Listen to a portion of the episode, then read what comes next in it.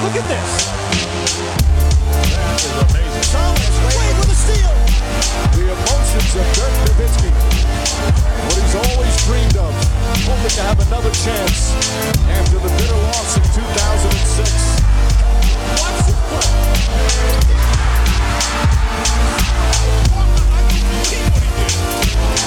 That is amazing. Hallo und willkommen zu Get Next, dem deutschen Basketball-Podcast im Internet. Mein Name ist André Vogt und ich begrüße euch zu einer neuen Folge unseres kleinen, aber feinen Basketball-Hörspiels. Heute mit der Rapid Reaction am Dienstag. Und Spoiler Alert, es gab einen Trade. Wie wir jetzt mitbekommen haben, da reden wir natürlich gleich drüber. Erst möchte ich euch darauf hinweisen, dass der namensgebende Sponsor seit über einem Jahr dieses kleinen Basketball-Hörspiels natürlich manscape.com ist. Und wenn ihr jetzt sagt, hey, also ehrlich, vielleicht bin ich ein bisschen spät dran, aber ähm, irgendwie wollte ich mir schon nochmal irgendwie ein paar gute Vorsätze fürs neue Jahr irgendwie zurechtlegen. Ja, da habe ich vielleicht eine Idee. Was ist denn so mit Körperpflege? Ähm, ich sage ja nicht, dass ihr irgendwie euch nicht genug wascht oder so, da gehe ich mal von aus, dass das alles so, so grundlegend äh, erstmal okay ist, was ihr da macht.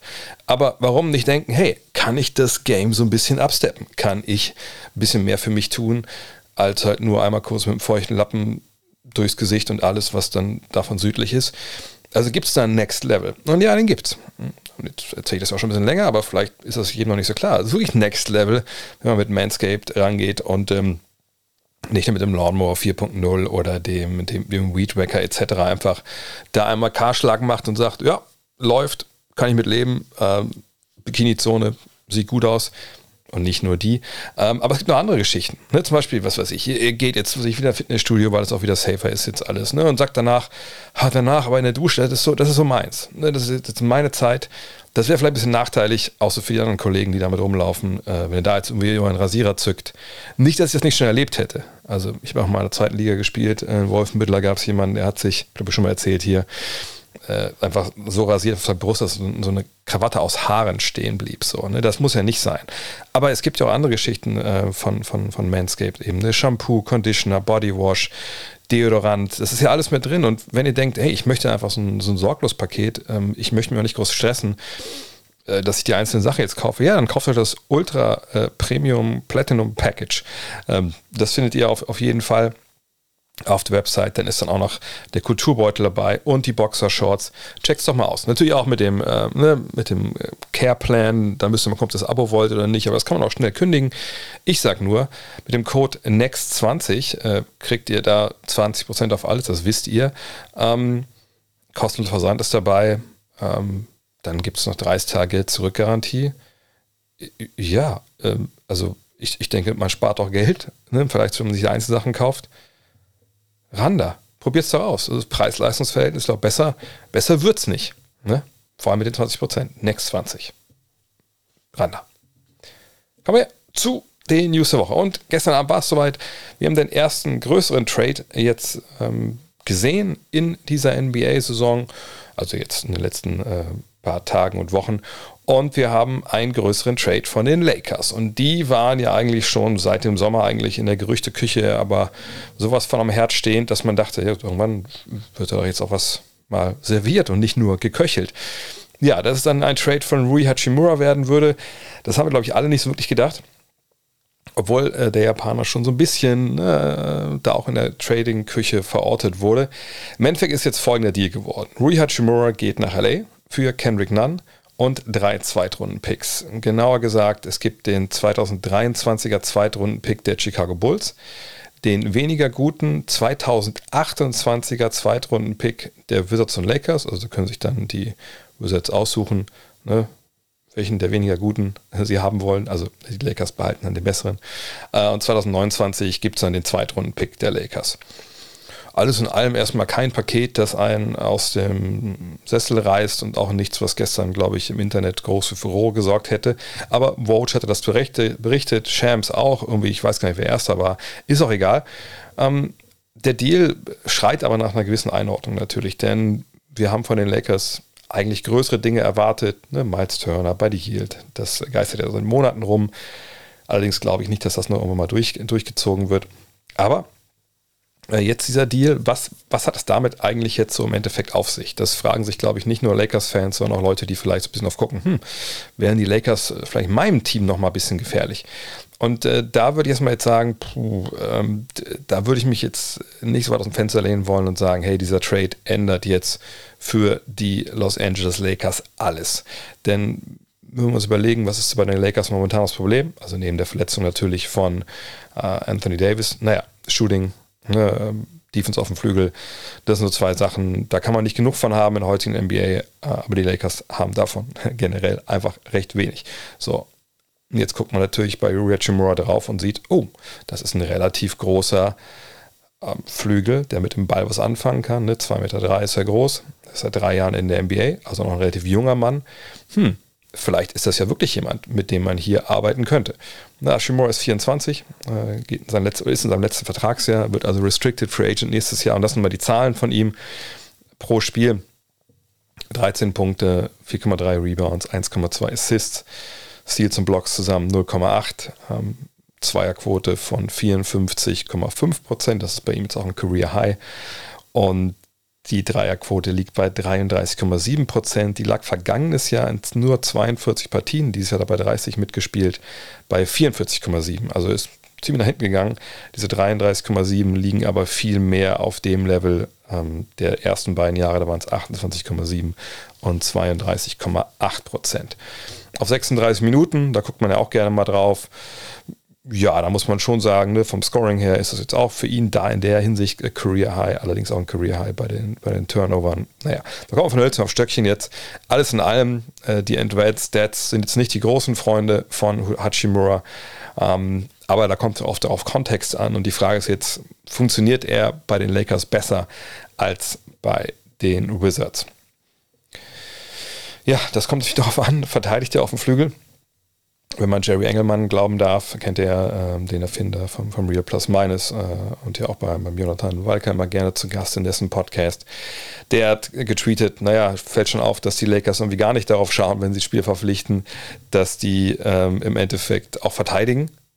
Ja, äh, er benennt da auch ein paar Zahlen und sagt, ähm, im, wo steht hier? In typical Lakers fashion, defensive impact seems to play only a minor role in their decisions. Also, ne, wenn es, äh, wie die Lakers so sind, ne, wenn sie dann solche Entscheidungen treffen, gucken sie eigentlich weniger auf die Verteidigung. Und er schreibt dann, seit 1997 äh, sind nur 31 Spieler, die so groß waren wie Hachimura und vielleicht so ein bisschen größer, äh, finden sich da nur 31 Spieler, die eine schlechtere defensive Adjusted Plus-Minus haben.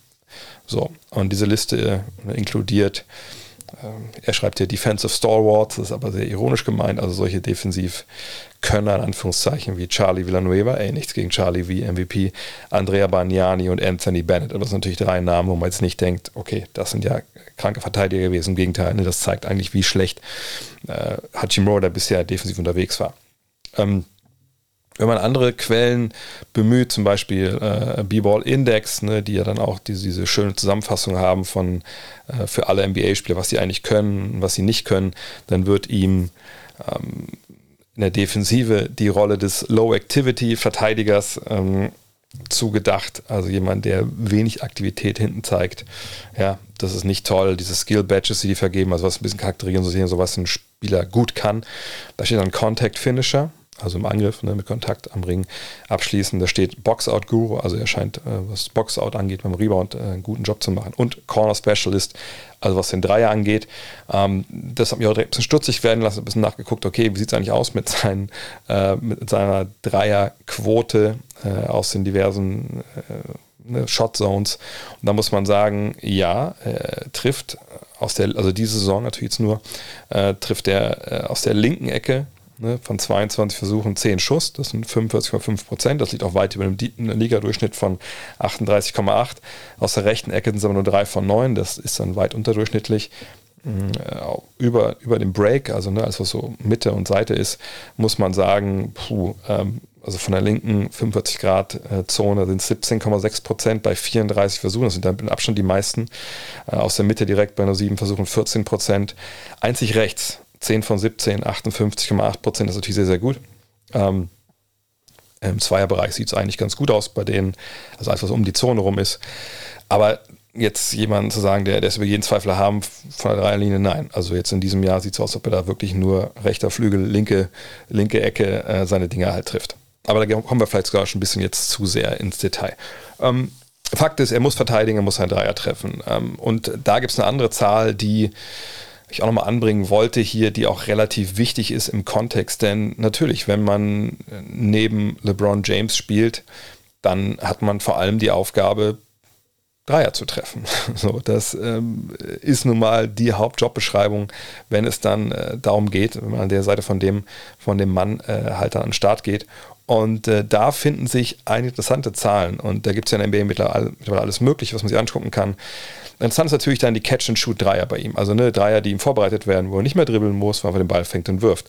Da sieht man in dieser Saison 33,3 Prozent. Da muss man sagen, puh, das ist nicht gut. Ah, das ist überhaupt gar nicht gut. Das ist gerade so für Catch and Shoot, wo man davon ausgehen kann, okay, da werden ja aber einige frei dabei sein. Das ist sogar, ich will nicht sagen desaströs, das wäre jetzt zu hart, aber es ist wirklich nicht gut. Aber wenn man weiter reinschaut und guckt, ey, wie sieht es eigentlich aus, wenn er äh, verteidigt wird, also wie, wo der Verteidiger steht. Es gibt ja diese Einteilung very tight, also er steht wirklich im Gesicht, dann tight, dann ist er so einen halben Meter weg, open ist dann so ein äh, Meter bis 1,80 oder eben noch weiter weg. Und da muss man sagen, da sieht man zum einen, wenn er wide open ist, ne, also 1,80 Meter plus ist der Verteidiger weg, dann trifft er 42 Prozent. Allerdings schon bei der Open-Geschichte sind es nur noch 23,5 Prozent, also einen halben Meter bis zu einem, bis 1,80 Meter. Ähm, oh ne, 1,20 bis 80, sorry. Ähm, also heißt, wenn er ganz, ganz weiß, dann trifft er auch. Alles andere ist dann wirklich sehr, sehr unterdurchschnittlich. Interessante Zahlen, ich bin sehr gespannt, äh, ob das funktioniert. Ähm, denn es kommt eine Sache noch erschwerend hinzu. Der Mann wird, ich habe schon angesprochen, äh, Restricted Free Agent, sprich sein Rookie-Deal ist vorbei. Und die Lakers gehen ja eigentlich ins, ins kommende Jahr rein mit eigentlich Cap Space.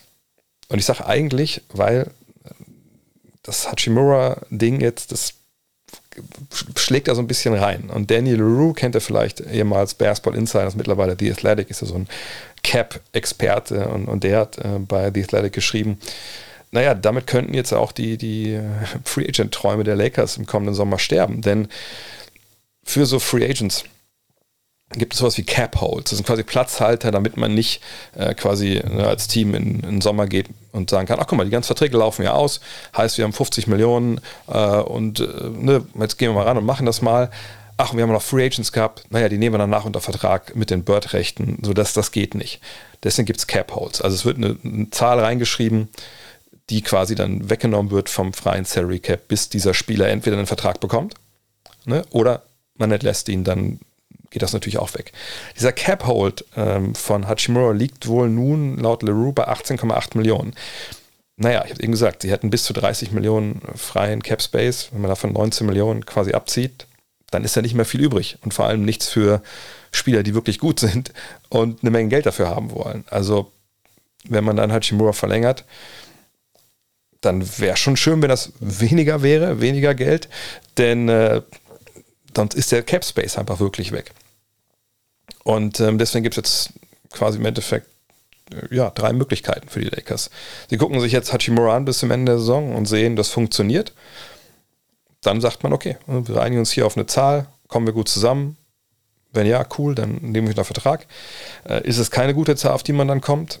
Tja, ähm, dann nimmt man ihn vielleicht trotzdem unter Vertrag. Äh, ist halt die Frage, wie gut er halt spielt. Ähm, oder man sagt von vornherein, ne, gut, das hat nicht funktioniert oder ne, du, du willst zu viel, wir finden keinen Sign or Trade, äh, wir entlassen dich, dann äh, ja, ist natürlich diese Sache mit der Cap-Situation dann auch, auch eigentlich kein Problem. Von daher wird das sehr davon abhängen, was jetzt Hachimura bis zum Ende des Jahres bei den Lakers hat leistet, wie da seine Zukunft und auch die Cap-Zukunft der Lakers dann ist. Ähm, bei den Wizards auf der anderen Seite ich bin mal sehr gespannt. Ähm, eigentlich haben wir den Namen Hachimura natürlich auch ein bisschen gehört in der Gerüchteküche, aber eigentlich ging es natürlich oft um Kyle Kuzma, dass der ne, einen großen Markt will, dass der einen Maximaldeal will, irgendwie. Naja, und wenn man jetzt Hachimura gehen lässt und damit auch eingesteht, hey, dass der, das war, glaube ich, neunter Pick der Draft, äh, das hat nicht so ganz funktioniert, dann denke ich, kann man daraus auch schlussfolgern, dass Kai Kusma unbedingt gehalten werden soll. Und dann dürfte der sehr teuer werden. Und dann ist es nochmal ein Spieler, der sehr teuer ist, neben Porzingis, neben vor allem natürlich Bradley Beal. Ähm, warten wir mal, was da passiert. Ähm, aber wenn Kuzma jetzt eben nicht äh, getradet wird ne, vor der Trading Deadline, dann wird er halt Free Agent nächstes Jahr. Ich weiß gar nicht, wann er seinen Vertrag verlängern kann. Ähm, aber dann denke ich, legen sich die Wizards mit ihm ins, ins Bett und dann wird es auch relativ teuer. Ähm, ob der Deal jetzt gut für die eine oder andere Seite ist, ich glaube, die Wizards waren einfach mit der Personalie Hachimura durch. Vergangenes Jahr hat er auch wenig Spiel absolviert aufgrund von persönlichen Gründen, war er ja lange in Japan. Ähm, war in den Jahren davor auch nicht unbedingt der Typ, wo du wusstest, Alter, der gibt uns hier 70, 80 Spiele. Äh, klar, waren ein paar Covid-Saisons dabei, aber es waren im Endeffekt 48, 57, 42 Partien. Jetzt hat er 30 absolviert dieses Jahr. Ähm, ich glaube, man hat einfach gesagt, komm, ne, das, das macht keinen Sinn, wir wollen den nicht halten, wir werden den nicht halten. Mit Kuzma sind wir zufrieden, den wollen wir halten.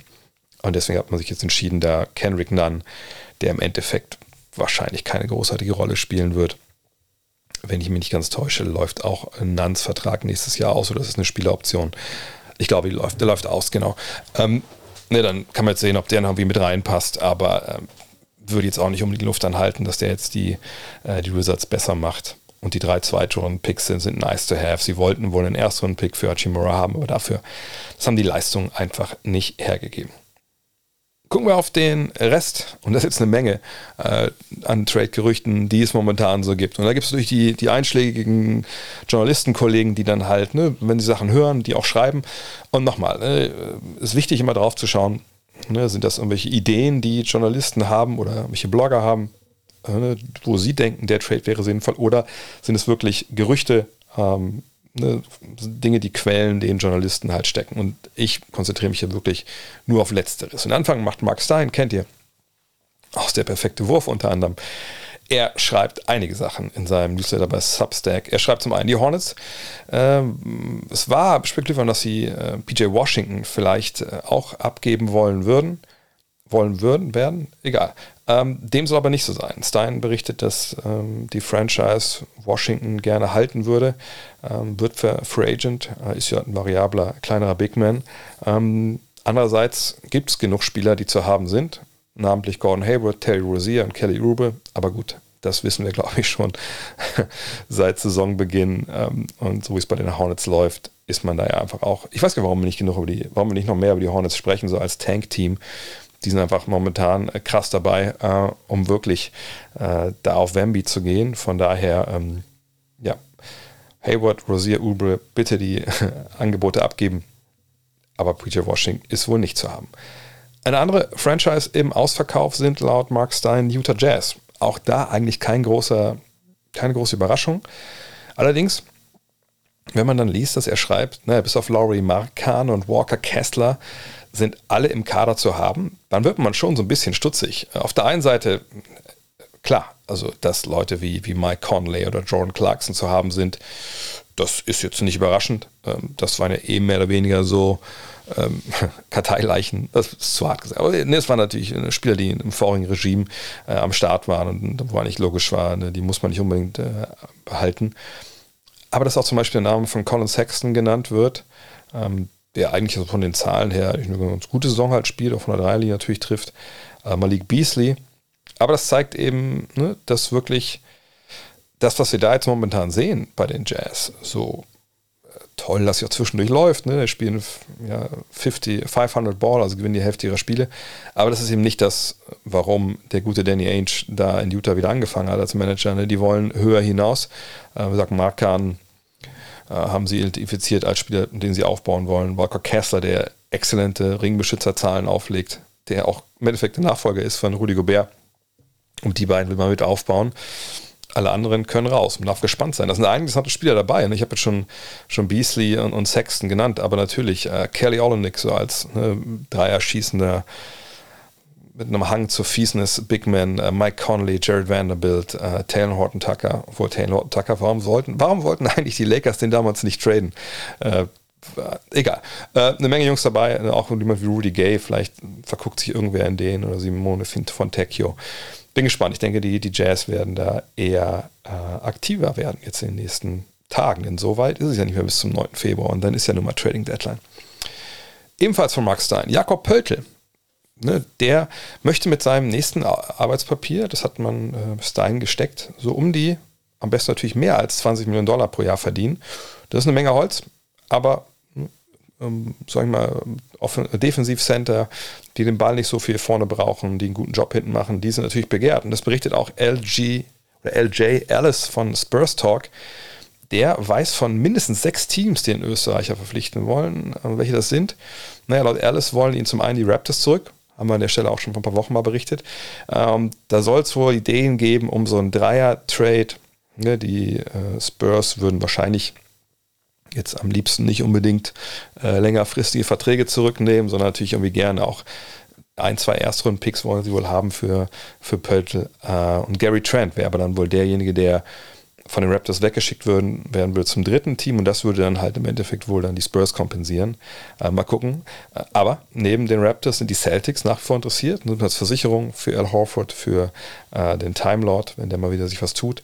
Die Trailblazers würden ganz gerne einen defensiv äh, schnelleren Center, weil da wohl man äh, mit dem aktuellen Mann äh, Yusuf Nurkic nicht so ganz zufrieden ist. Die Pelicans würden gern zupacken, was mich so ein bisschen wundert, denn sie haben ja Jonas Valanciunas, aber auch da denken sie defensiv, kann man da nicht genug äh, unterm Brett halt haben. Stimme ich ihnen auch zu. Ähm, und auch die Warriors sollen dabei sein, genau wie die Mavs. Die Mavs, da wissen wir auch schon von dem Interesse, aber die Warriors, das ist interessant, weil Alice schreibt ähm, oder berichtet, naja, es gab da Angebote auch schon, aber es hakt nicht unbedingt an den Warriors, sondern die Warriors haben wohl James Wiseman und Jonathan Kuminga äh, angeboten. Ich denke mal, und oder, je nachdem. Aber die Spurs haben keine Lust auf diese beiden Spieler. Und das finde ich einigermaßen krass, wenn wir uns überlegen, wenn wir so letzten Jahrzehnte mal zurückdenken, welche Franchise ist denn so das ja, die Ausgeburt von, hey, die nehmen Spieler, die bilden die aus, die machen die nicht so richtig guten Jungs. Klar können wir aktuell auch sagen, Miami, Miami die Heat haben es vergangenen Jahre auch gezeigt, sicherlich. Aber vor Miami dafür bekannt war auch, waren es halt die Spurs. Und wenn die jetzt jemand wie Weissman und Kuminga nicht wollen, also ne, gar nicht so lange her, dass das Lottery-Picks waren, da denke ich mir so, oh, oh. Ähm, also, ich meine, ich bin wirklich kein Fan von der Arbeit von diesen beiden Herren. Ähm, aber wenn die Spurs auch keine Fans sind, dann ist das vielleicht wirklich was, worauf man mal genauer gucken sollte. Bin ich gespannt, ob da vielleicht das vielleicht auch so ein bisschen äh, taktieren ist. Auf der anderen Seite, ich glaube schon, dass die Warriors und die Spurs sehr, mm, sehr professionell miteinander umgehen. Ähm, aber im Endeffekt ist es natürlich ein Business. Vielleicht ist noch eine Nebelkerze und möchte gerne beide in so einem Deal mit haben oder so. Mal schauen, was da kommt. Ist aber auch so, dass die ähm, Spurs laut ähm, LG Alice äh, auch sagen, okay, wenn kein Deal da ist, der uns irgendwie schmeckt, dann haben wir auch kein Problem damit, Pöltler einen neuen Vertrag zu geben. Dann guckt man mal, was die Zukunft bringt. Äh, ist ja kein Blinder und ähm, ja, wir können den auch gerne behalten. Ebenfalls laut Alice sind auch die Lakers noch an Pöltl dran, das war auch schon öfter zu lesen. Allerdings würden sie ganz gerne vielleicht ein größeres Paket schnüren und zwar, und zwar dann mit Doug McDermott, klar, Dreierschütze, gerade schon mal gesprochen, dass die Lakers da natürlich defensive äh, Defizite haben. Josh Richardson, dessen Dreier in den vergangenen Jahren, ja, ich sag mal so, der, der kam und der ging und, und, meist ging er und blieb dann relativ äh, lange auch weg. Ähm, dieses Jahr geht es aber mit 37 Prozent bei knapp fünf Versuchen und das ja eine defensiv auch einiges zu bieten hat ist natürlich die Frage, okay, mal drei Spieler, ne, und die verdienen alle ein bisschen Geld, das kriegt man jetzt gar nicht so wirklich äh, hin, oder? Mit dem, was die Lakers haben. Doch. Wenn man Russell Westbrook wegschicken würde, äh, müssen wir natürlich noch ein paar Sachen noch, noch umstellen und, und das alles passig machen, aber ähm, eventuell, wenn die Lakers zu dem Punkt kommen, äh, sagt Alice, dass ähm, wenn man so einen Deal hinbekommen könnte, man kriegt all diese Spieler, dann wäre das eine Idee, äh, die sie wohl verfolgen. Nochmal Alice, naja, doch über Cam Reddish, der sich geäußert und sagt, er ist auf dem Radar der Miami Heat. Und ähm, das ist ja auch nicht so richtig was Neues, aber immerhin, äh, auch da, von der Seite nochmal eine Bestätigung. Und die Bucks sollen vier Zweitrunden-Picks für Eric Gordon von den Rockets bieten. Wenn wir jetzt denken, okay, drei Zweitrunden-Picks und Kendrick Nunn für Ruya Chimura, vier für Eric Gordon, Zweitrunden-Picks dann, ja, klingt halbwegs plausibel, denke ich. Michael Scotto von hoopshype.com hat auch einiges äh, geschürft äh, äh, im, im, Goldstrom äh, der NBA-Trade-Gerüchte. Er sagt zum einen, äh, Nas Reed von den Timberwolves, ja, Backup Big Man, der jetzt natürlich eine Menge Zeit hatte, sich in den Vordergrund zu spielen, aufgrund der Verletzungen von Rudy Gobert und Carl Anthony Towns, soll bei den Clippers und Nuggets begehrt sein. Minnesota auf der anderen Seite würde auch gern D'Angelo Russell noch loswerden, der wird ja Free Agent.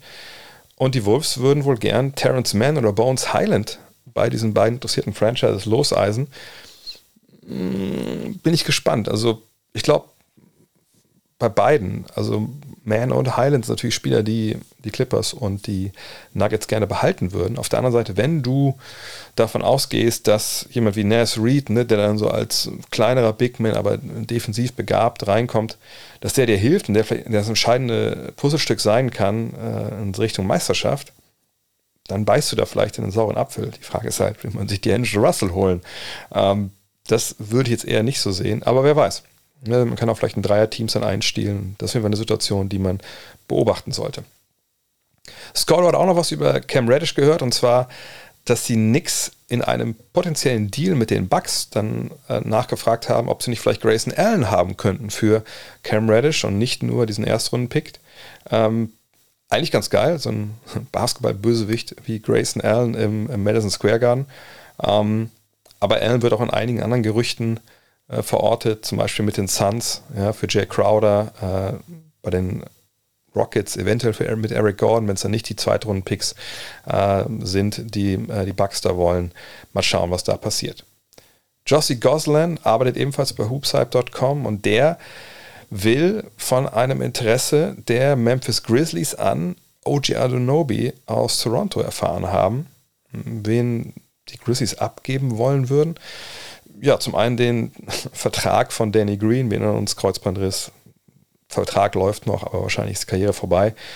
Und dann ne, vielleicht ein oder zwei der jüngeren Talente, zum Beispiel Zaire Williams, könnte man sich aus Grizzlies Sicht sicherlich ähm, schnell mit anfreunden. Ne, Ojanobi, einer der besten 3D-Spieler der Liga. Allerdings sagen die Raptors, äh, ja, also wir können darüber sprechen, aber nur wenn auf der anderen Seite Dylan Brooks äh, Teil des Deals ist. Und dann wird es dann vielleicht schon wieder halbwegs unattraktiv für die Jungs aus Tennessee. Ebenfalls an Anunobi dran die Trailblazers. Die sollen laut Gosselin äh, vor der vergangenen Draft schon den siebten Pick äh, der Draft äh, Toronto für Anunobi geboten haben. Das hat ja bekanntermaßen nicht funktioniert, aber da suchen sie auf jeden Fall defensiv. Ich habe ja auch am, im Fragen-Podcast darüber gesprochen, was da in Portland schief läuft. Äh, und ebenfalls noch dran an Ononobi, die Knicks, die Kings und die Suns. Macht alles Sinn. Die Frage ist halt, wer hat den, das beste Paket, was er da Masai Ujiri, dem General Manager in Toronto, bieten kann. Letzte Gerücht zu haben für den meistbietenden ist, das ist kein Gerücht mehr, das war jetzt offiziell mehr oder weniger, Sergi Ibaka. Ne, bei den Bucks, man hat sich da geeinigt, hey, das klappt so nicht, so richtig, haben wir keine Rolle für dich, aber du bist ein guter Typ, komm, wir traden dich, wir arbeiten jetzt zusammen mit deinen Agenten, mit deiner Repräsentanz dass wir dir eine gute Situation finden. Und laut ähm, Michael Scotto äh, beobachten die Nets, Heat und Hawks den Markt für Ibaka. Macht Sinn, die Hawks ne, hätten gerne mal ein Backup, wenn Clint Capella irgendwie ausfällt. Äh, die Heat, ne, Dwayne Dedman ist jetzt nicht unbedingt äh, super fest im Sattel als Backup-Center. Und die Nets, naja, Kevin Durant und Serge Ibaka haben ja die ersten Jahre Karriere zusammen verbracht in Oklahoma City. Vielleicht ist da ja noch ein bisschen Freundschaft da und wenn er halbwegs funktioniert und er ist natürlich ein älteres Semester, also jetzt vor allem natürlich Serge Ibaka, äh, dann ist er sicherlich jemand, der dann von der Bank kommen kann und dir Tiefe auf der 5 gibt. Brandon Ingram, der wird den Pelicans wieder mehr als nur Tiefe geben. Naja, er ist ja schon seit Ewigkeiten jetzt raus. Ähm, ich habe auch am Sonntag, als ich kommentiert habe, äh, darüber gesprochen, dass er zurückerwartet wird. Jetzt endlich nach seiner C-Prellung. Und das soll jetzt in den kommenden drei Heimspielen äh, passieren. Man ist jetzt für drei Spiele zu Hause. Und das wären die Partien gegen die Nuggets, die Wolves und die Wizards. Gegen die Wizards spielt am 28. Januar. Aaron Summers von ESPN berichtet, nein, also jetzt in einem von diesen drei Partien wird er am Start sein. Und dann hören wahrscheinlich auch diese Berichte auf über Irritationen, ne, dass es ja noch ein bisschen lange dauert mit seinem C und so. Hoffen wir einfach, dass die Pelicans ein bisschen mehr Firepower zurückbekommen. Ich habe ja das Spiel da kommentiert, der Pelicans auch. Und das war schon schade, dass dann die Truppe einfach momentan nur mit CJ McCallum als Scorer echt ähm, offensiv einfach so wenig anbietet. Und Gefahr läuft, einfach diese sehr, sehr coole Position, die sie da haben im Westen, gerade zu verlieren. Schon zurück, und ich glaube, ich spreche für uns alle, wenn ich sage, endlich zurück, Jonathan Isaac. Junge, Junge, seit August 2020 ähm, war er raus, innerlich in der Bubble damals, Kreuzbandriss. Dann hatte er noch eine OP, ich glaube im März 2022 an der Oberschenkelrückseitenmuskulatur. Jetzt war er wieder zurück. Hat er auch vorher in der G-League äh, sich warm gemacht, sage ich mal. Und jetzt gegen die Celtics, man hat er 113 zu 98 vergangene Nacht gewonnen, äh, hat er für die Orlando Magic ähm, in 10 Minuten 10 Punkte, 3 Rebounds, 1 Assist, 2 Steals aufgelegt und hat zwei seiner drei Dreier getroffen. Wenn er das jetzt kontinuierlich so macht, dann ist natürlich ein absoluter Gewinn. Er war ja damals vor seiner Verletzung einfach auch ein Kandidat für Defensive Player of the Year äh, Award. Von daher schön, dass er zurück ist und hoffen wir, dass er jetzt wirklich verletzungsfrei durch die Saison kommt und wieder auf Niveau. Denn das ist auch ein geiler Zocker. Ähm, hoffen wir mal, dass er jetzt defensiv wieder dieser Terror sein kann, der da vor ja, über zwei Jahren war. Wahnsinn. Kommen wir zum Thema der Woche. Und diese Woche ist es endlich soweit. Ich weiß, ihr dürstet eigentlich wöchentlich danach, dass ich wöchentlich euch irgendwie meine persönliche äh, NBA Award Letter präsentiere. Nein, natürlich Spaß. Äh, aber klar, einige haben schon gefragt, hey Mensch, wer ist denn jetzt sein MVP-Stand jetzt, Stand heute? Und das gefühlt eigentlich auch äh, jede Woche. Aber wie angekündigt, ich mache das zweimal im Jahr. Einmal zur Saison-Halbzeit, den Zeitpunkt, ehrlich gesagt, habe ich ein bisschen verpasst, aber ne, LA, dann Paris, da wollte ich auch jetzt nicht alles so ein bisschen äh, übers Knie brechen. Ähm, aber heute, heute soll es soweit sein. Ich sage, wen ich, wenn die Saison morgen beendet wäre durch irgendeinen global agierenden Virus oder ähnliches, hoffen wir es nicht. Ähm, wer wäre mein MVP? Wer wäre mein Rookie des Jahres? Six-Man, Most Improved, Defensive Player, Coach und Executive. Habe ich irgendwas vergessen? Ich glaube eigentlich nicht. Aber wer weiß. Ähm, und ähm, ich fange einfach mal hinten an, ne? also bei Executive, wo es vielleicht am wenigsten interessant ist, und dann hangel ich mich langsam nach vorne durch zum MVP, obwohl ich denke, dass MVP dieses Jahr Stand jetzt so klar ist wie eigentlich schon relativ lange nicht mehr. Aber fangen wir an. Ich würde auch direkt Executive und Coach zusammenküren wollen, denn äh, die beiden Verantwortlichen kommen beide von der gleichen Franchise. Das hat man ja ab und zu dann auch mal, äh, dass es so, so ist. Und in dem Fall ist es auch so, dass äh, das für mich auch relativ klar ist, dass das diese beiden Jungs hier äh, genannt werden. Das sind natürlich keine Jungs, sind schon gestandene Männer. Ähm, und beide sind verantwortlich, Spoiler Alert, bei den Sacramento Kings. Und ähm, die Kings, klar. Und wie gesagt, es geht jetzt darum, wie es jetzt aussieht. Wer weiß, ob die zweite Saisonhälfte genauso gut wirft. Verletzungen, so können ja einige Sachen miteinander bringen. Aber Stand jetzt, hey, das ist ein Turnaround äh, für eine Franchise, die, ja, sind wir mal ehrlich, äh, die letzten Jahren, also eigentlich wahrscheinlich sogar in den letzten Jahrzehnten, vielleicht letztes Mal 2006, haben sie vielleicht ein bisschen was zu lachen gehabt, als sie in den Playoffs waren, das zuletzt. Äh, aber danach gab es halt für Sacramento nichts irgendwie zu lachen, außer man hat das Lachen gehört, der Häme der Leute, die gesagt haben, oh Gott, oh Gott, guck dir mal die Kings an, was für ein Chaoshaufen. Die kriegen nichts auf die Reihe, wechseln alle zwei Jahre ihre Trainer. Äh, und ne, der Besitzer fuscht damit rum und, und macht irgendwelche Trades, bla bla bla. Die Zeiten scheinen vorbei zu sein, denn die Sacramento Kings und vergangenen beiden Jahre ähm, waren die jeweils Fünfter in der äh, Pacific Division, sind Erster. Und ich äh, weiß nicht, was jedem so bewusst ist, das ist die Division halt auch ähm, mit Los Angeles, also mit den Lakers und Clippers aber vor allem auch mit den Phoenix Suns und Golden State Warriors. Und da laufen die Kings momentan mit 27 Siegen und 19 Niederlagen. Wie gesagt, ist nicht ganze Saison-Halbzeit vorneweg. Und ähm, eigentlich, und da gebe ich zu, da schummel ich jetzt vielleicht ein bisschen, ist es äh, diese Awards natürlich für die abgelaufene Saison. Ähm, aber bei Executive tue ich immer schwer, ähm, Sachen zu trennen, die in der vorvergangenen Saison während der, ne, während der Spielzeit passiert sind. Und da haben wir ja im Endeffekt eine Sache gesehen bei, bei Sacramento, dass im, im Monty McNair ähm, Domantas Sabonis ähm, per Trade holte, vergangenes Jahr für ähm, Tyrese Halliburton. Ne, über den Trade haben wir an der Stelle ja schon oft genug gesprochen. Ich habe auch letztens im Fragen-Podcast drüber geredet.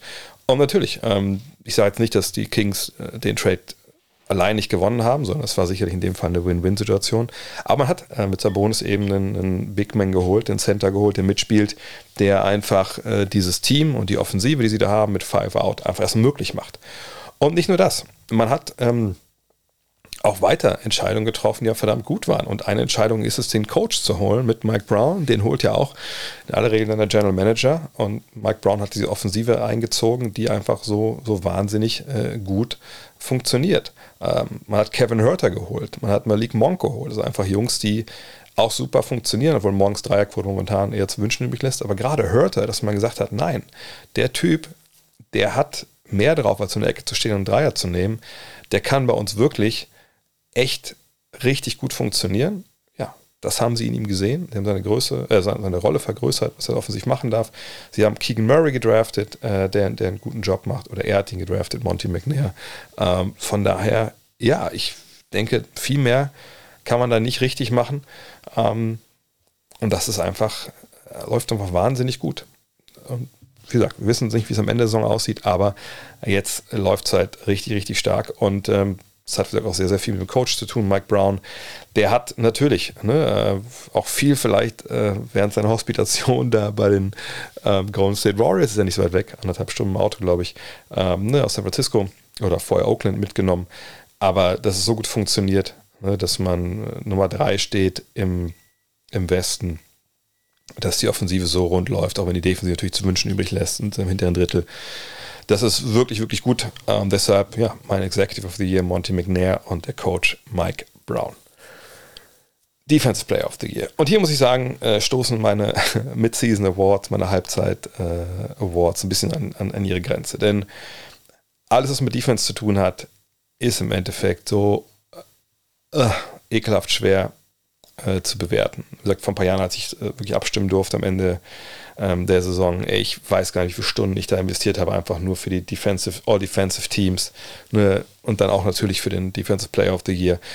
Und da bin ich ehrlich, äh, mit all den Sachen, die heute auf dem Tablett stehen, hier mit ähm, The Magazine, äh, Abo Week, äh, The Magazine Nummer 5 gerade machen, äh, aber auch eine Magazin-Abos in der Abo Week jetzt bewerben.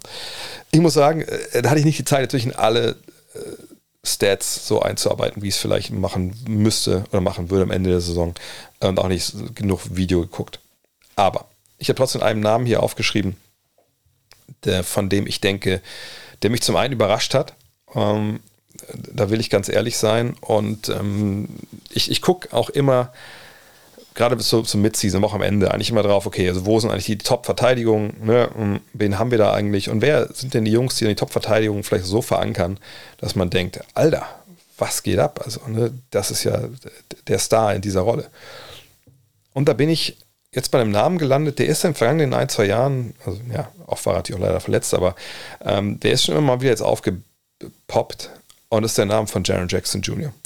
Ähm, auch dieses Jahr nur 31 Partien, aber für mich im Kopf war jetzt auch, genau wie bei den All-Stars, so 30 Partien will ich gesehen haben. Ähm, auch wenn wir natürlich jetzt ein bisschen mehr sind als bei der, bei der Halbzeit. Aber wie gesagt, mit Season Awards sind mir in dem Fall auch ein bisschen egal. Da muss ich nicht alles so trennscharf für mich ähm, argumentieren. Aber Jaron Jackson Jr., der taucht momentan, wenn es um die Top-Shotblocker geht, in der Liga nicht auf. Und Shotblocken ist natürlich nicht alles, ähm, wenn es um Defensive Performance geht, keine Frage. Aber Jaron Jackson Jr. blockt dieses Jahr 3,3 Würfe pro Partie. Und er ist auch jemand, wenn man sich dann ähm, mal äh, ne, weiterführende Zahlen anschaut, dann doch, dann sieht man, dass das einer ist, der wirklich auch am Ring da puh, also einiges abhält. Ne, würde man sich wünschen, dass er ein bisschen mehr reboundet. Ja, okay, cool, aber die spielen auch relativ groß. Äh, da kann man vielleicht jeden Rebound abgreifen, wenn Steven Adams da alles wegsaugt. Aber ähm, auch so die defensiven Zahlen, ne, die Advanced Stats, wenn man auf den ersten Blick mal drauf schaut. Äh, die Spiele von den Grizzlies, die ich gesehen habe, oder die, die, die, ne, die Videosequenz, die ich mir angeschaut habe, der Augentest bestätigt es halt auch. Und ich würde mich jetzt, Stand heute, für, für Jaron Jackson entscheiden. Die, die Grizzlies spielen ja auf die beste Verteidigung ähm, der Liga. Also im Defensivrating sind sie Erster momentan. Ähm, von daher, ja, Jaron Jackson und hoffen dass er fit bleibt. Und Checkt euch mal selber kurz, wie alt ist Jaron Jackson? 23. Ähm, also äh, das ist auch einer, wo echt noch eine Menge, Menge kommen kann. Und ähm, wird erst im September 24. Also puh, wahnsinnig guter Typ. Und äh, 3,3 Blocks ist auf jeden Fall auch eine, eine riesen, riesen Ansage. Most Improved Player. Gibt es einige Kandidaten. Ähm, also von, von, von absoluten Superstars äh, bis hin zu, zu ein bisschen No-Names. Ist immer schwer. Ähm, hat mich auch nicht, nicht, nicht, leicht getan. Irgendwie dachte ich irgendwie so, ach, warum mal nicht einfach äh, mal weggehen so vom Mainstream und, und jetzt mal nicht, äh, sag ich mal, nur aufs Offensive schauen, denn das ist, ist ja immer der, der, die Krux an dieser Geschichte, dass man sagt, komm, wir gucken mal, wer macht eigentlich mehr Punkte als vergangenes Jahr und dann, ja, wo, wo da die höchste Amplitude ist, der kriegt halt, ne, ihr kennt diesen Sermon, der kriegt dann halt äh, ne, den Most Improved Player, genau wie der beste Scorer von der Bank, den äh, Best Six Man Award bekommt. Aber dann dachte ich mir, Alter, Nick Claxton ist da einfach dieses Jahr wahnsinnig viel besser an, irgendwie in allen Bereichen, ne? defensiv, ähm, arbeitet er einiges weg, versteht viel mehr, wo, wo er stehen muss, ähm, hat auch sich viel, viel mehr Spielzeit erkämpft. Aber am Ende des Tages bin ich mal im Lahmen gelandet, der eigentlich hier nichts mit zu tun haben dürfte. Ähm, einfach weil er schon eigentlich ein Star ist und ich denke mal auch dieses Jahr All-Star werden sollte. Ähm, und das ist Shay Gidges Alexander. Äh, ich hatte ja schon mal vor ein paar Wochen, äh, wahrscheinlich sogar Monaten im Endeffekt, äh, bei, beim Fragen-Stream auf Twitch, den es heute auch wieder geben wird, äh, in Buckets mal besprochen, äh, einfach wie, wie krass der dieses Jahr unterwegs ist. Und wenn man sich das mal alles anschaut, ne, äh, Zweierquote um 2% verbessert, 2% verbessert, die Dreierquote um 5,5%, die Freiwurfquote um 9,6% und dann auch noch knapp drei Freiwürfe pro Spiel mehr als früher, also 10,1 Freiwürfe pro Spiel. Ähm, dann, dann muss man sagen, Alter, was, was geht ab? Ähm, 30,7 Punkte pro Spiel, auch eine wahnwitzige Steigerung. Die ist übrigens auch bei den auf 36 Minuten äh, Dingern zu sehen. Also bei, auf 36 Minuten gerechnet hat er Career Highs. Ähm, gut, Freiwurfquote ist egal. Äh, das ist ja auch dann, äh, ist, ist, ja auch nicht auf, auf die 36 Minuten gerechnet, aber ne, da war ein äh, krasse, krasse Career High, äh, Punkte Career High, äh, Blocks Career Highs, Deals Career High. Ähm, und bei, bei Total Rebounds und, und Assists ist er da direkt dran. Ähm, einfach wahnsinnig effizient. Die Advanced Stats weisen diese Saison einfach ihn auch auf, auf ein Level aus, das er vorher noch nie erreicht hatte. Von daher, ja, Shea Alexander ist für mich, äh, mich der Most Improved äh, Player dieses Jahr. Six Man of the Year. Da möchte ich ehrlich sein, ist wahrscheinlich die, hier die most random äh, Selektion, hat vielleicht was damit zu tun, dass ich ähm, dass ich ihn gerade in Person gesehen habe in, ähm, in LA und das da auch echt abgerissen hat. Aber die Zahlen geben es eigentlich auch her, deswegen habe ich mich dafür ihn entschieden. Ich meine, Benedict Matherin in, in Indiana macht das aber wahnsinnig gut. Äh, macht auch mehr Punkte als, als Norman Powell pro Partie. Aber ich habe mich für im Endeffekt Norman Powell entschieden. Habe ich gerade schon Norman Powell gesagt? Ich glaube ja, ne? Nur 16,4 Punkte, macht er von der Bank, hatte auch Anlaufschwierigkeiten dieses Jahr, aber mittlerweile trifft er 42,2 Prozent seiner Dreier und da knapp fünf pro Spiel. Ähm, der ist einfach ein, ein Walking Bucket äh, von der Bank und ich fand jetzt einfach auch die Male, wo er dann reinkam äh, von der Bank für die Clippers, das war wahnsinnig wichtig. Er gab direkt eine neue Dynamik ähm, und man muss auch sagen, dass er seine Dreierquote schon noch viel höher wäre, wenn er nicht diesen desaströsen Oktober gehabt hätte, wo er in sieben Spielen nur 22,6 Prozent getroffen hat. Danach 45,3 im November, 40,9 im Dezember und jetzt 49,2 gerade im Januar. Das deckt sich, wie gesagt, mit dem, was ich da gesehen habe in LA. Äh, macht diesen Monat fast 20 Punkte. Ähm, also Norman Powell, aber wie gesagt, da gibt es einige andere, unter anderem Matherin, die, die auch äh, da mitreden sollten. Ich denke auch Russell Westbrook hat sicherlich äh, einen Anspruch darauf. Aber Norman Powell von den Clippers wäre jetzt mein äh, Six Man of the Year zur Saisonhalbzeit. Rookie des Jahres, ja, also ich, ich habe der erste Blick, ach komm, gucke ich noch ein bisschen genauer in die Zahlen rein und, und schaue und mache und tu. Aber jetzt mal ganz ehrlich, es ist Paulo Banquero. Also ich, äh, ich meine, es ist ein starker Rookie-Jahrgang. Ich, ich glaube, da, da erzähle ich euch keine, keine Neuigkeiten.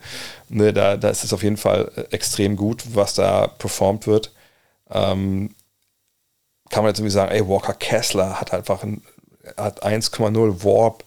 Auf, ey, warum reden wir nicht über den? Äh, ne, so ein Box Plus Minus ist, ist auch klar das Beste und so.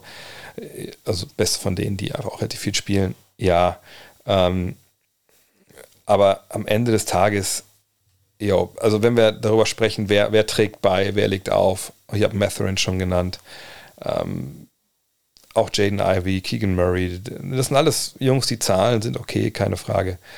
Aber nein, äh, am Ende des Tages ist mal Paulo Banquero. Ne? 20,7 Punkte, 6,5 Rebounds, 3,8 Assists. Ich will ehrlich sagen, ich hätte nicht gedacht, dass er das in sich drin hat. Ne? Trifft von der Dreierlinie 32 Prozent. Weiß seine, seine Masse einzusetzen. Ne? Im Zweierbereich würde man sich ein bisschen mehr wünschen als 48,4. Aber hey, der Junge ist ein Rookie. Ne? Also ich meine, der, ist gerade jetzt mal 20 geworden im November.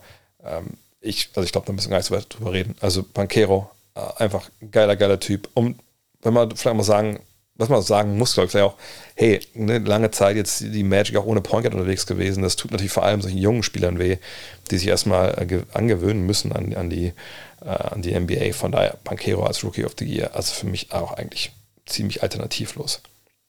Allerdings nicht so alternativlos wie die Wahl des äh, MVPs für mich zur Saisonhalbzeit.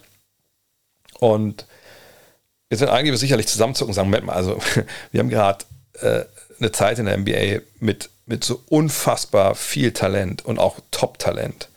Wie kannst du auch nur äh, annähernd behaupten wollen, ey, das ist für dich glasklar und ehrlich gesagt nicht zu diskutieren, dass du einen MVP-Kandidaten hast? Ich sag, also, das, das, kann ich vollkommen verstehen, Leute da jetzt denken, wie, wie, wie kann das sein? So. Ähm, und ich gebe den Leuten vollkommen recht. Wir haben dieses Jahr für meine Begriffe, ähm, also wirklich jetzt engere Auswahl, ne, sagen wir so Top 5. Klar, ich kann natürlich auch die MVP-Konversation auf Top 10 und so ausdehnen. Das wäre sicherlich was, was man dieses Jahr auch ohne Probleme machen kann, ähm, weil es eben eine Menge Leute gibt, die einfach wahnsinnig gut performen und sich auch wahnsinnig Punkte machen. Aber am Ende, wenn, wenn ich darauf schaue, wer jetzt wirklich ne, valuable ist, also wer seinem Team hilft zu gewinnen, wer sein Team auch trägt, wer äh, sein Team wirklich auch, auch anführt in, in, multiplen Kategorien. Ich meine jetzt nicht unbedingt statistisch, sondern einfach na, auf dem Feld, Augentest und die Stats, hm, die gucken wir sich danach an. Da muss ich sagen, ist für mich die, die Nummer 1 alternativlos. Ich sage nicht, dass die anderen abgeschlagen sind. Ich gebe gleich meine, meine Top 5 auch hier.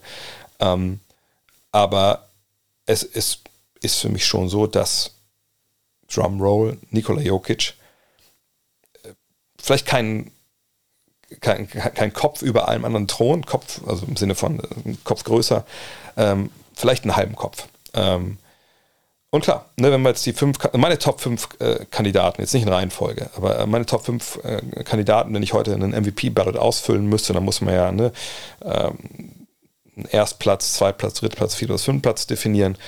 Äh, da wären für mich dabei eben Jokic, Doncic, Embiid, Tatum und Antetokounmpo. Ich bringe es ja noch in Reihenfolge. Aber das sind meine fünf MVP-Kandidaten. Alle anderen, finde ich, ordnen sich ähm, ein bisschen dahinter ein.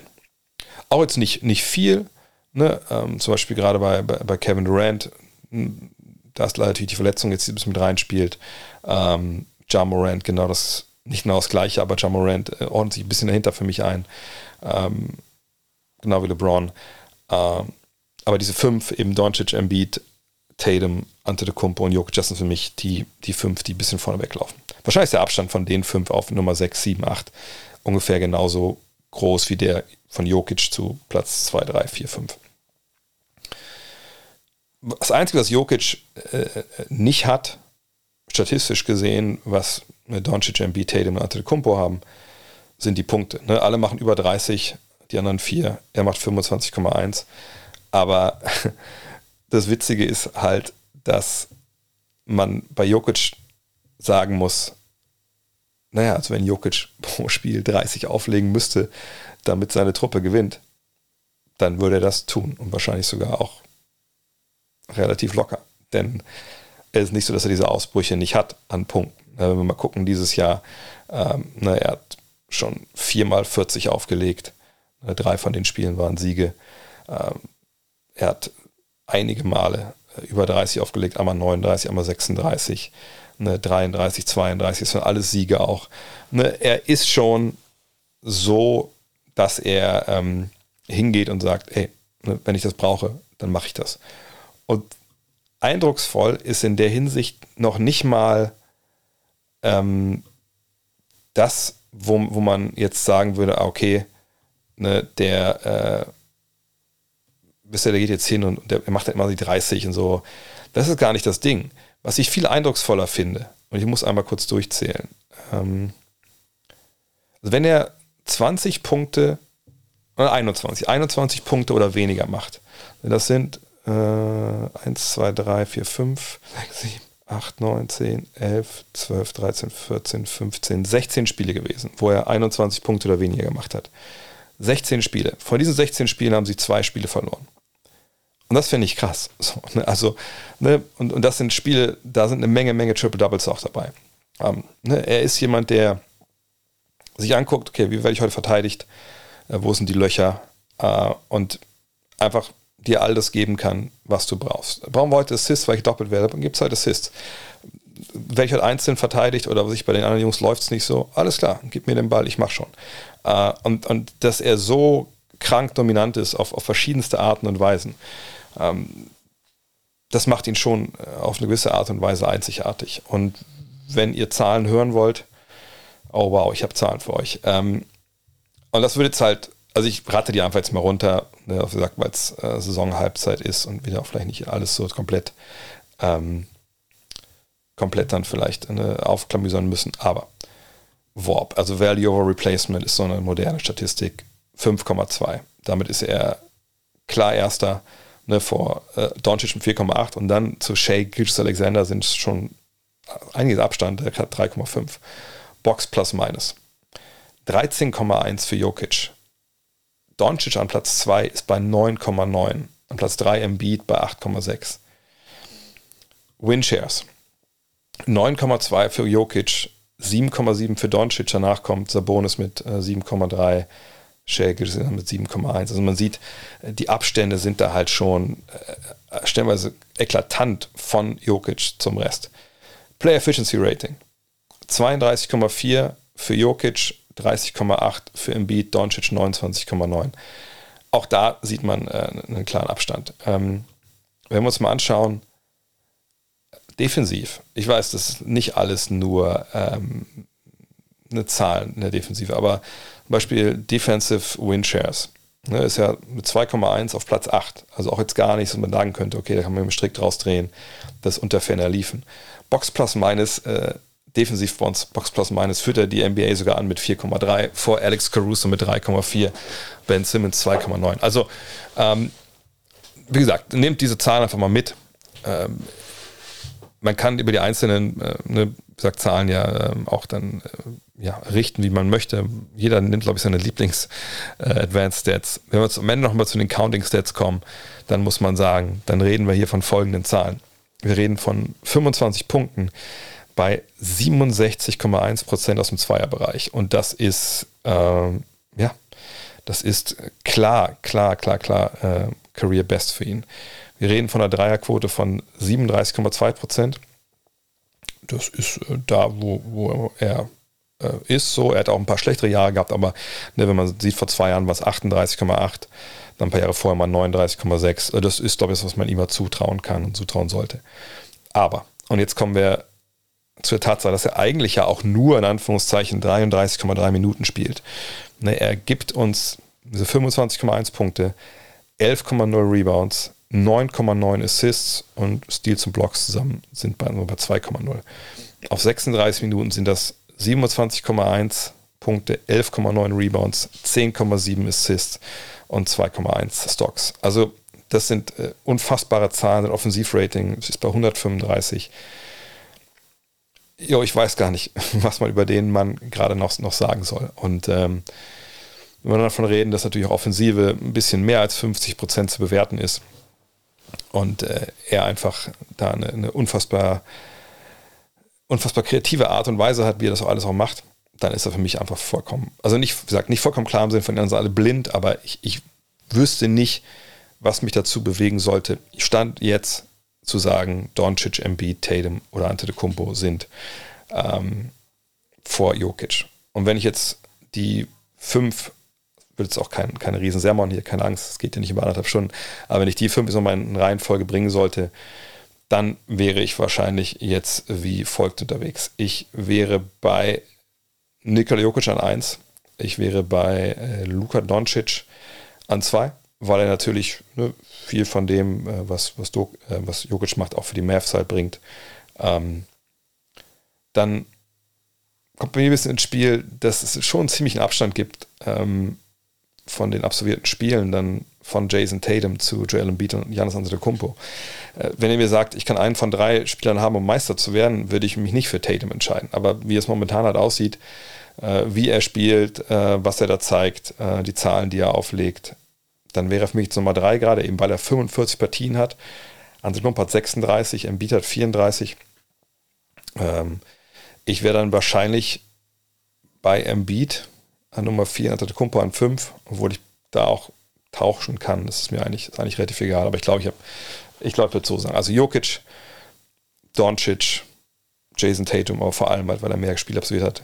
Und dann Embiid und Antetokounmpo. Das wäre meine, mein MVP-Ballot, wenn ich den heute abgeben müsste.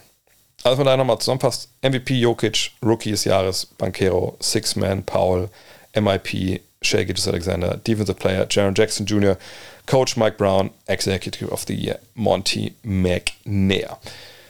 Abschließend die Programmhinweise und dann natürlich danach den Google des Tages. Und das ist Rivalry Week in der NBA. Also es gibt viele Derbys, ne? so würde es wahrscheinlich anderswo in der Welt nennen.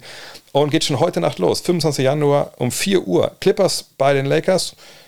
Ist das jetzt so eine klassische äh, ja, äh, Derby-Geschichte, wo man nicht schlafen kann zwei Tage vorher, wie Schalke gegen Dortmund? Nee, das sicherlich nicht. Aber ja, ich bin mal gespannt. Also Lakers sind das Heimteam. Die Clippers wollen, glaube ich, gerne auch den Konkurrenten ein bisschen zeigen, was geht. Sie haben eine Menge Flügelverteidiger und es ist eine echt, echt gut funktionierende Defense. Bin gespannt, äh, was da passiert ab 4 Uhr. 26. Januar. 1.30 Uhr Nets gegen die Sixers, muss ich nicht drüber sagen. Äh, ich glaube, Kyrie und James Harden, ja, ob die nochmal zusammen Kaffee trinken gehen, werden wir sehen. Aber Basketball spielen müssen sie, in dem Fall aber gegeneinander. Und am gleichen Tag, gleiche Nacht um 4 Uhr die Grizzlies bei den Warriors. Ja, Preview der Conference Finals. Mal gucken. Auf jeden Fall lohnt sich da einzuschalten. Genau wie am 27. morgens um 4 die Mavs bei den Suns. Die Suns natürlich momentan keinen guten Lauf, aber ist Rivalry Week. Da ist ein bisschen Feuer drin, da lohnt es sich reinzuschalten. 28. Januar um 2 Uhr und das wird ein Festtag, sage ich euch, dieser, dieser 28. Januar. Um 2 Uhr die Magic bei den Heat. Ne, Florida Derby, obwohl das, das ist ja fast schon wie die BBL, wie die BBL ihre Derbys bezeichnet und mehrere hundert Kilometer dazwischen liegen.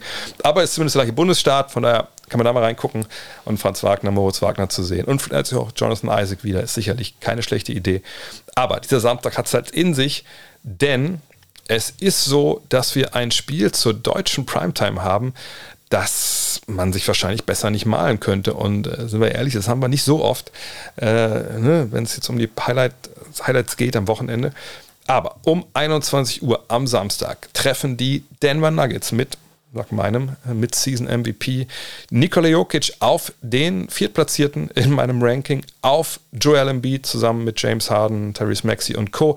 Und das Schöne ist, ich darf das sogar kommentieren. Von daher ab 21 Uhr am Samstag.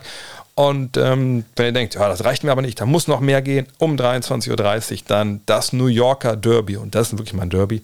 Die Knicks zu Gast bei den Nets. Am Sonntag dann zum einen 2.30 Uhr Lakers bei den Celtics. Das ist geil, da freuen wir uns drauf. Das ist Geschichte, gelebte Geschichte sogar.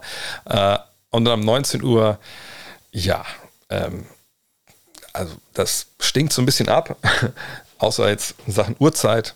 Die Heat sind zu Gast bei den Hornets. Naja, immer, also immerhin ist es früh. 30. Januar um 2 Uhr dann die Pelicans zu Gast bei den Bucks und am 31. Januar um 1.30 Uhr die Lakers zu Gast bei den Nets. Da bin ich dann auch in der, in der Halle, da kann ich mir wieder sagen. Äh, wir sind dann mit dem zweiten Gut Next Trip in New York glaube ich, 34 Leuten oder so. Da freue ich mich auch schon brutal drauf. Da muss ich auch noch die, die WhatsApp-Gruppe zusammenstellen für alle. Ähm, ja, und Pelicans gegen Bucks vielleicht dazu kurz noch. Also Zion Williams wird natürlich noch nicht Spieler spielen, aber hoffen wir mal, dass Brandon Ingram dann am Start ist. Ähm, das wäre ja ganz schön.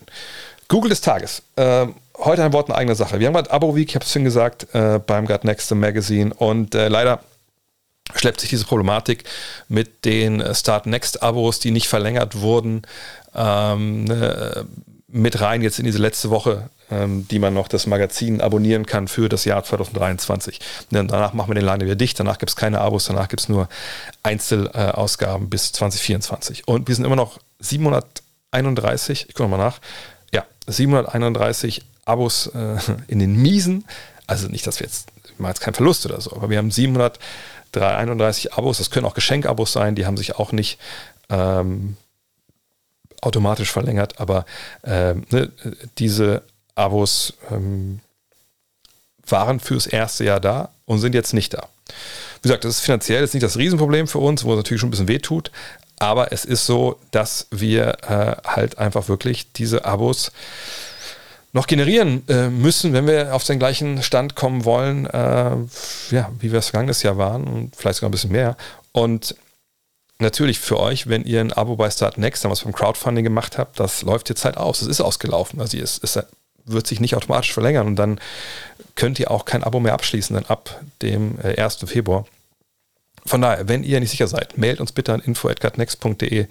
Ähm, sagt alle normalen Abos, die auf der Website abgeschlossen wurden, bei gutnextmac.de, äh, die laufen natürlich weiter automatisch. Ähm, aber wie gesagt, wenn ihr nicht sicher seid, mailt uns an info.gutnext.de. Wenn ihr sagt, ach, ich habe die Einzelausgaben gekauft, ich will jetzt aber doch irgendwie ein Abo, ja, dann ist jetzt letzte Chance. Bis zum 1. Februar noch, also 31. Januar 23.59, dann ist vorbei. Ähm, und deswegen, Google des Tages, www.gutnextmac.de slash shop da kriegt ihr euer Abo. Da kriegt ihr auch die Einzelausgaben, ne, zum Beispiel die Nummer 4, die 2000er.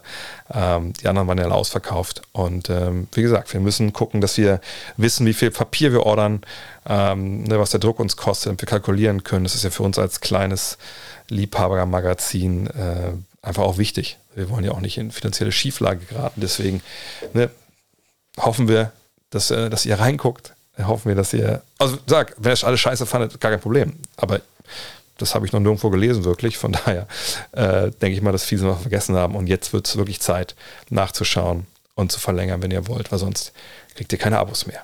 In diesem Sinne, vielen Dank fürs Zuhören. Äh, es geht die Tage noch weiter. Heute mit dem Fragenstream auf twitch.tv slash André Vogt. Und auch die nächsten Tage habe ich noch einige Goodies für euch am Start. In diesem Sinne, bis zum nächsten Mal. Euer André. Hello. Look at this. The emotions of Dirk Nowitzki. What he's always dreamed of. Hoping to have another chance after the bitter loss in 2006.